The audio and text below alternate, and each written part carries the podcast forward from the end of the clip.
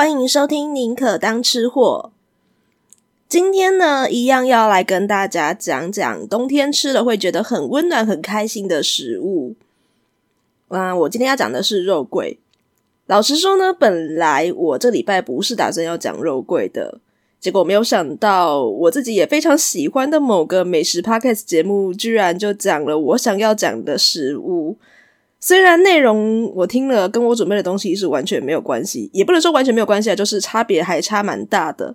但我觉得这样子跟人家撞题好像不是说太好，而且对方也是我非常喜欢的美食节目嘛，我怎么可能抢得过人家的流量？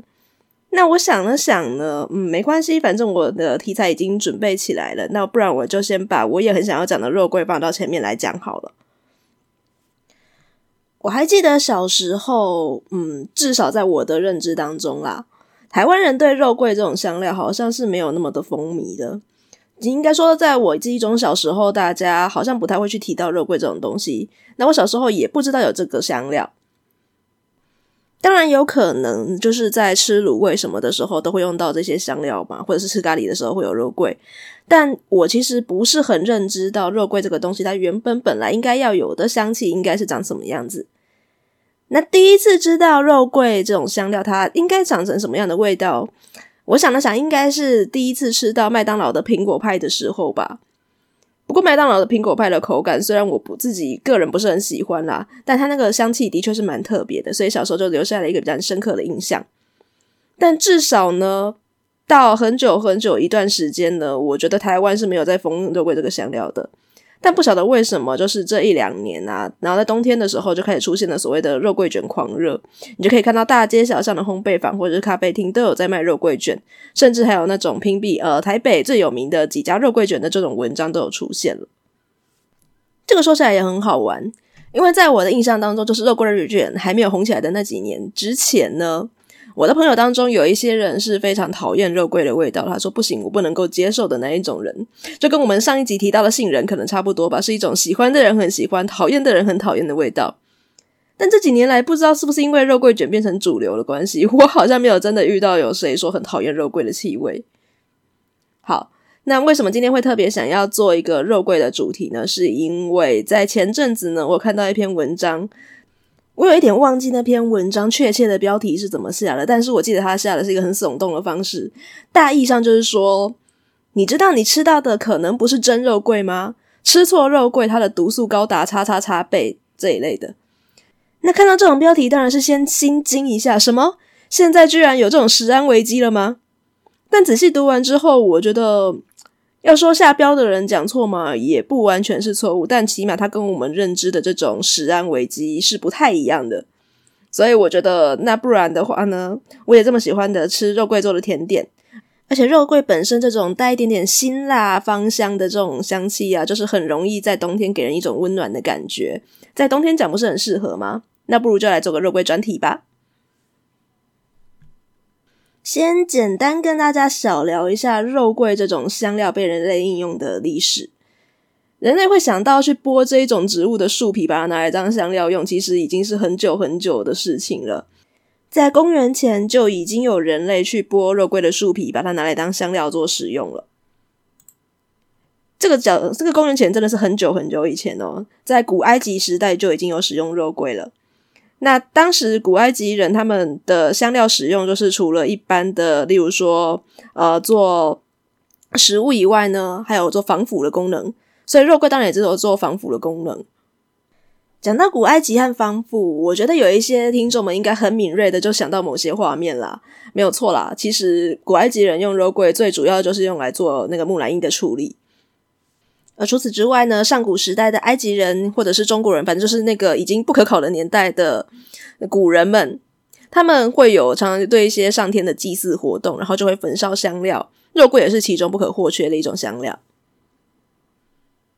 那据说你把肉桂加入焚香的香料里面呢，你去吸这个味道的时候呢，可以增加灵力。所以啊，一些呃。女巫啊，或者是一些上古要占卜的时候啊，都会吸这种肉桂的香味。那吸茫了之后呢，他们就会有预知能力，可以听见更多来自上天的声音。而在古希腊时代的有一个诗人，他叫做希罗多德。那所以我们现在历史的 history 就是从希罗多德这个人的名字来的，因为他写了一本书叫做《历史》。在《历史》这本书里面也有提到说，阿拉伯人他们会使用肉桂这种香料。所以我们可以知道，就是说对古欧洲人来讲呢，肉桂应该是属于一种比较东方的香料。那后来到了大航海时代的时候啊，大航海时代的霸主国家之一是荷兰嘛。那荷兰跟葡萄牙或者西班牙这几个国家都是大航海时代比较竞争的几个国家。这个对肉桂的历史来讲比较重要的是，因为荷兰人从葡萄牙的手上夺到了一个很重要的地方，叫做锡兰。而锡兰这个地方呢，就是盛产肉桂。那大家也知道说，在那个大航海时代，香料会是很重要的贸易的来源之一。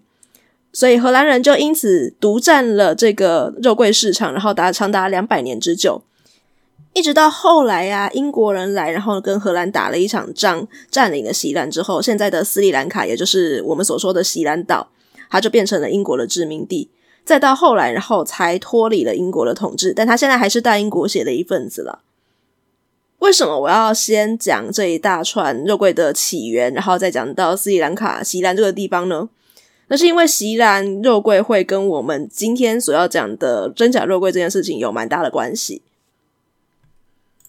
那所谓肉桂这种香料的话，它本身简单来讲，可以把它划分成，就是你把樟树的植物的内层树皮经过干燥加工成的香料。这个樟是樟树那个樟啦，所以就可以知道说，肉桂它本身绝对不会只有一个品种而已，它的品种应该是千奇百怪，各式各样都有。就连台湾也可以找得到有一种叫做土肉桂的植物，也是属于这个家族的分类。这些都可以被叫做肉桂的植物啊，主要都是因为它们的树皮，或者也不是所有树皮啊，就是它们其他的嗯其他的部位，像是叶子啊，或者是其他的枝干什么的。反正你只要自己在这一类的植物当中找到，它们会散发一种叫做桂皮醛的醛类，也就是我们所闻到所谓的肉桂味，那它就可以算是肉桂的家族当中，就可以被会划分进这个种类里面。那不管这个家族就是可以被称作肉桂的植物到底有多少种好了，还是可以很粗浅的把它分成两大类，就是我们所谓的西兰肉桂跟中国肉桂。这个划分方式应该可以蛮简单的就区分出它们大致是从哪个地部位、哪个地方所产出的。那这两个种类啊，虽然它们闻起来都有所谓的桂皮醛，也就是肉桂的味道，但它们的区别还是还不小，就对了。如果要从外观来看的话，因为植物本身品种还有它们所适合的制成方式的关系，所以看起来的差别就会蛮大的。西兰肉桂它会很像是一层一层比较薄又脆的那个薄皮，然后把它卷成筒状，然后就会分成很多层，有一点点很像是人家所说卷雪茄的方式啊，就会一卷又一卷又一卷。那中国肉桂呢，就会是比较厚一层的皮，然后呢把它卷成一卷的筒状。就里面不会有那么多层就对了，而且它本身也比较硬，不会像锡兰肉桂一样，它是那种比较脆的质地。所以如果你要去把中国肉桂把它磨碎的时候呢，你就会很难把它磨碎，除非你有研磨机。而它们闻起来的香味呢，也有一点点不同。虽然你可以很明显的都可以闻到说，哦，这都是肉桂味，但相对起来，锡兰肉桂的味道就是会比较清新，然后比较淡雅一点点，比较清香，有一点带一种香甜的感觉。而中国肉桂的话，就会让你很直接的闻到说，哦。这是一种很直接的肉桂味，它比较呃放肆一点点。可是大家不是还记得我前面所说的那篇文章里面有提到毒素这件事情吗？西兰肉桂跟中国肉桂最大的差别就是在于说它们的成分组成里面，除了同样都有桂皮醛这种比较复杂一点点的复合的肉桂味的香味以外，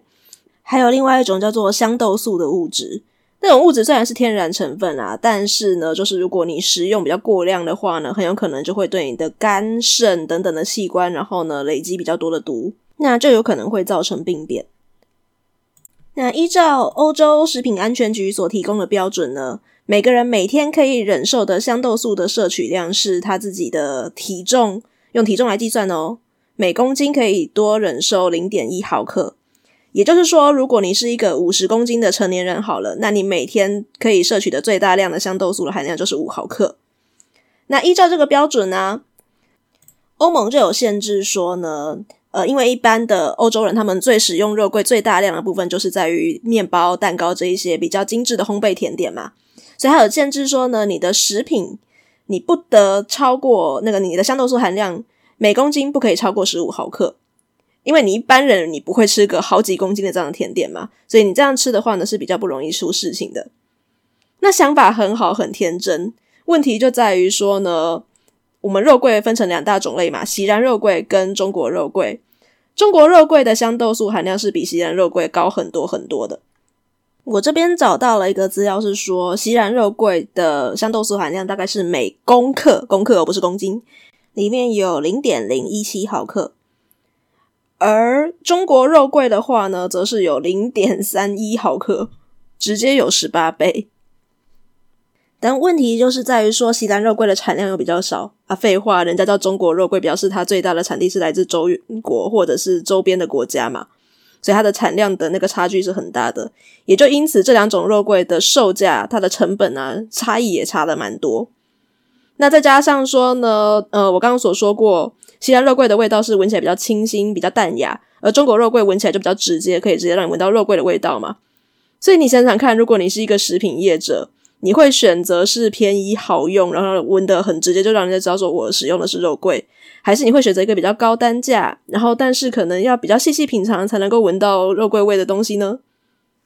这么一想就可以知道市面上比较流行的是哪一种了吧？所以一时之间呢、啊。欧美人呢就开始哗然了！啊，原来我们市面上可以买到的肉桂都是那种比较有毒的假肉桂吗？我们现在应该要多多摄取比较安全一点的真肉桂啊！这就是为什么现在会有越来越多文章在跟你说，你知道肉桂也有真假之分吗？而且还同样的被我读到类似的文章了。那其实我觉得直接用真或者是假这样子的形容词来区分，不是很厚道啦。诶，想想看哦，我前面有说过的，对于古希腊、古埃及那个时候的人来说呢，肉桂是属于一种比较东方的香料。那除非可以找到锡兰在被荷兰占领之前有跟其他的国家往来的记录，不然可以合理的怀疑，古希腊人、古呃埃及人他们那个时候所得到的香料，应该都是透过陆上丝路，然后跟中国或者是更东方的国家贸易得来的吧。那也就是说，他们那个时候所吃的肉桂就是中国肉桂啊。当然，我也不是就是因此就否定了中国肉桂的香豆素比较高这件事情啦。可是你要吃到超过那个建议含量，我觉得以亚洲人来讲，难度还是比较高一点的。那如果是欧洲人的话，我不保证，因为我所找到的其他资料里面，我刚刚所说的中国肉桂的香豆素含量比锡兰肉桂还要高个大概十八倍左右嘛。然后有一些文章写三百倍、四百倍。那个的确，我有去查，有一些国家，像是呃越南之类东南亚国家，他们所生产的肉桂的香豆素会是更高的，所以我不能保证，就是说你真的，如果你的用量很凶，每天要吞好几个肉桂卷的话，不会出事情。就我看来，比较安全建议的方法，就是说，如果你的肉桂用量是少量的话，那不管你买的是肉桂棒或是肉桂粉都没有什么问题，因为反正你本来就不会大量的吃。那如果你真的很害怕的话呢，你就直接买肉桂棒回来用吧。买回来的是中国肉桂，不需要太担心，你就拿来做那些不会让你摄取到那么多香豆素含量的料理就好。像做卤味，你不可能一次丢个两三根肉桂棒进去吧？丢一根进去，味道已经蛮重的嘞。那如果你要做的是像呃自己研磨成肉桂粉之类的，真的要拿来做大量烘焙甜点的，那你就花一点点钱去买锡兰肉桂喽。我自己是不会因此而排斥中国肉桂了，因为中国肉桂，或者是我们用比较平民一点的讲法，就是你常在中药房里面看到的桂枝或桂皮，不管你把它看作是一种香料还是药材啊，它都是蛮好用的。像是你在恶心、呕吐、食欲不振的时候啊，呃，不管你是用肉桂精油来稍微按摩一下，或者是说呢，你少量的服用一点肉桂。对于整个身体的舒缓都会是蛮有帮助的，而且会有定心安神的效果。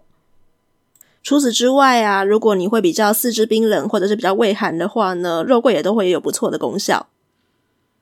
好，先让我去喝口水，等等我们就来聊美食喽。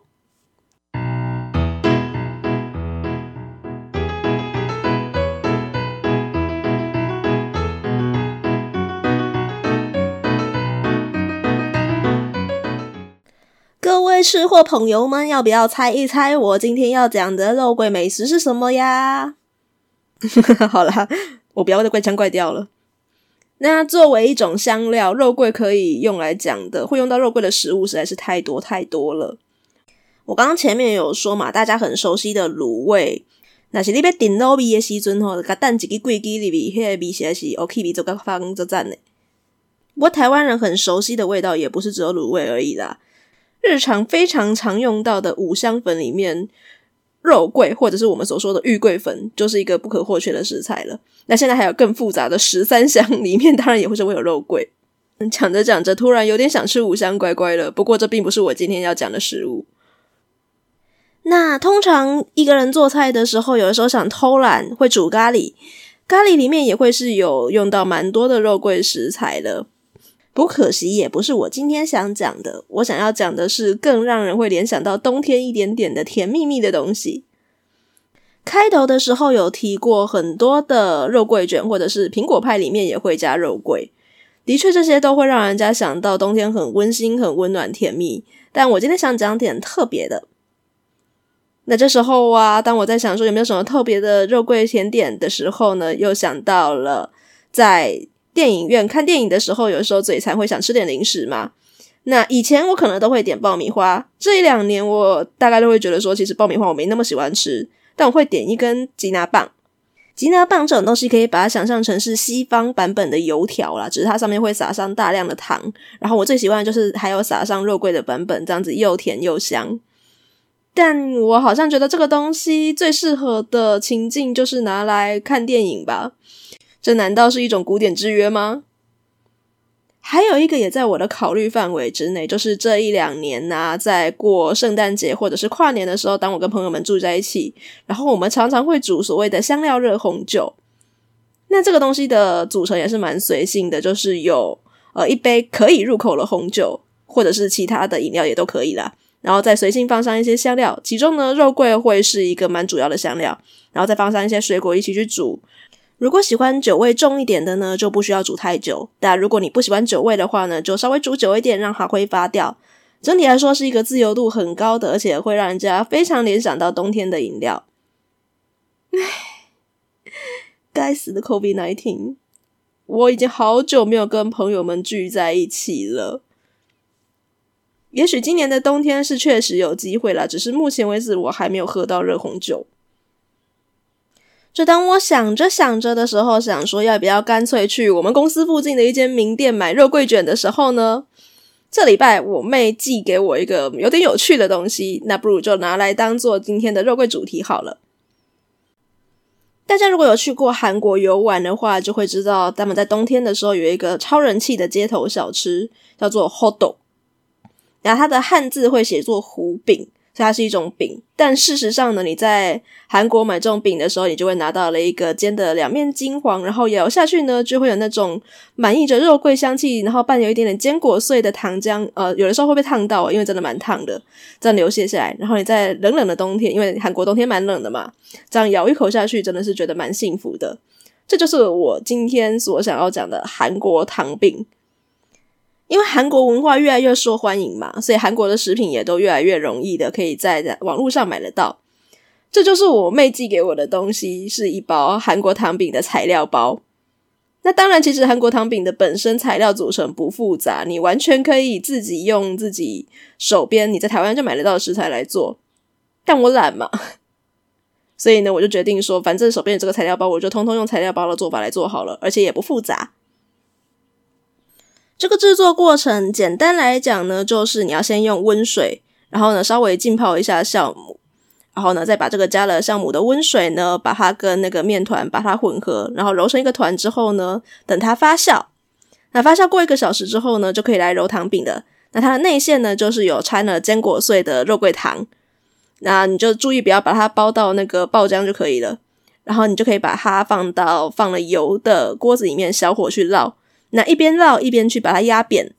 这样子呢，等你出锅的时候就会有一个发的刚刚好，然后呢，有一点点带有面香，然后因为它的饼皮里面呢，除了面粉以外还有加糯米粉，所以会带一点点 Q 度，然后内馅是那种已经完全融化的肉桂糖浆，有一点烫嘴，然后但是又很香，这种爆浆的口感。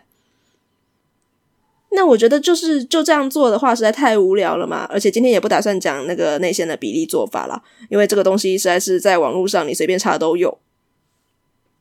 不过呢，我倒是有三点心得分享，想要分享给这一些试着想要做糖饼的人一些小建议。第一个就是要记得准备除了材料包以外的面粉分量以外作为收份啦。我在想，可能是因为它这个预拌粉里面有面粉，然后跟糯米粉的关系，那它的比例都已经调好了嘛，所以当我就是已经我已经水一点一点加进去了，但是这个面团还是会有点粘手的感觉。而其实我的水的比例也没有加到像他建议的这么多，那最后我还是补了一些手粉进去，然后再让这个面团比较好操作。那如果你是自己调粉的话呢，也许你就可以稍微注重一下这个比例的分配。第二个呢，是我觉得还是就把它做成糖饼的形式，你就乖乖的去烙它，去一边压一边煎它就好。怎么说呢？因为我这一次的操作，我就做了八个糖饼。那其中两个，我就异想天开，想说我不想要一直顾炉子，一直去煎，一直压。虽然煎一个也不需要多少时间，但有没有办法可以让我不要顾炉的方式来做呢？我就丢了两个去气炸锅。我本来的想法非常的天真，因为我知道气炸锅的升温很高，它如果放上去稍微烤久一点的话就定型了。那我就用一个稍微安全一点的低温，大概一百六十度左右，然后两分钟两分钟的稍微检查一下，检查一下，然后呢不时的去压扁它不就好了吗？唉，代志不是讲人所想的遐尔简单。我烤个第一个两分钟，它就已经膨胀成一个小餐包，已经压不下去了。我就只好硬着头皮把它烤到熟，所以出来的就是两颗爆浆肉桂小汤包。而且气炸锅我刚刚不是说它的升温很高吗？所以我咬一口就直接被烫到，里面根本是肉桂口味的岩浆。所以我觉得，嗯，还是不要自作聪明啦，大家就乖乖的去煎它就好。那第三个建议呢，比较像是我个人的抒发。我觉得这个东西呢，要么就是一次做，然后呢，如果你家里是一个小家庭，分给你的小朋友们吃是最好的。要不然呢，就是你一次做，然后呢，分给你的朋友们吃。怎么说呢？我不是做了八个吗？不要忘记，韩国糖饼里面呢是满满的肉桂糖，而且糖占大部分。那里面的糖浆虽然这样子咬下去，然后会流的。呃，会留爆浆感的糖浆是很好吃的，但它的甜度也真的是很高，所以吃一个很开心。当你咬第二个的时候，开始觉得很腻了。所以这个东西，我是建议一个人不要吃，一次不要吃超过一个会比较好一点。那我才会说呢，当你一次做完之后呢，你就把它跟大家一起 share 掉，是最开心的。这也有一个好处啦，就是你明知心知肚明，它卖这么便宜，里面一定用的是中国肉桂。但反正你不会一次吃这么多嘛，所以也就没有什么香豆素标超标的危险喽。好啦，今天的重点除了要跟大家讲这个肉桂的香香甜蜜，在冬天吃的很幸福的感觉以外，也是我对所谓的蒸饺肉桂这个定名呢有一点点抱不平，所以才衍生了这一集。如果喜欢这一集的内容的话呢，不要忘记帮我推荐给亲朋好友们，帮忙订阅、五星评价，然后呢留言、按赞、分享，让更多的人知道哦。那假如你用的不是 Apple Podcast 的话呢，也欢迎来 Facebook 或 IG，宁可当吃货找我玩。有任何的意见，我都会回复的哦。我们下次见，拜拜。